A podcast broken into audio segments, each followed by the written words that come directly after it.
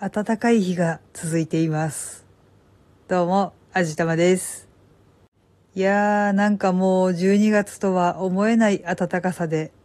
割と過ごしやすい毎日を送っています。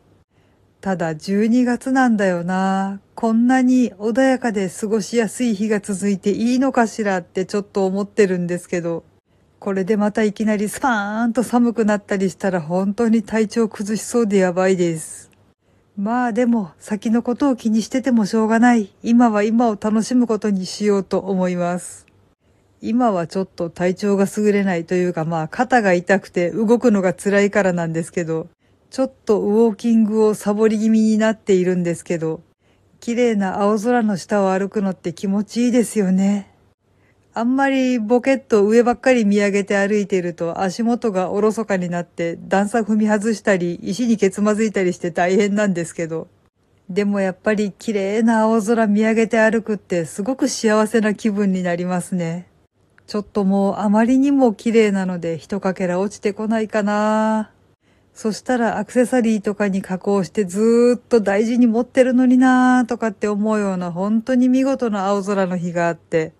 そんな日は特に何があったわけでもないのに一日とても幸せな気持ちでいられるので、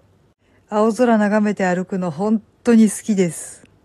というわけなので早く肩の痛み治らないかな。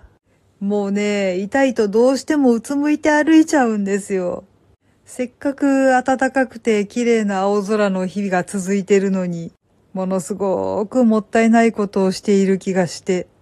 ちょっと悲しい気持ちになるんですけど。でもそうか、そんな時こそ青空見上げて歩くのが一番なのかもしれないですね。でも、このいいお天気も明日の日曜日まで、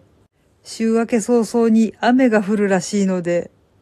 ちょっと残念って思ってるんですけど、まあ、時々おしめりもないとね。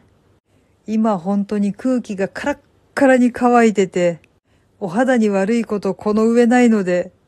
まあ雨が降るのもいいのかもしれません。なんか気温はあんまり下がらないらしいので、またお天気が回復するのを待って、青空眺めてお散歩しようと思います。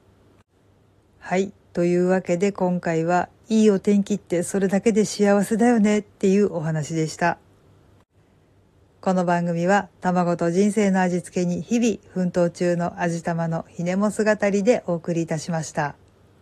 それではまた次回お会いいたしましょう。バイバーイ。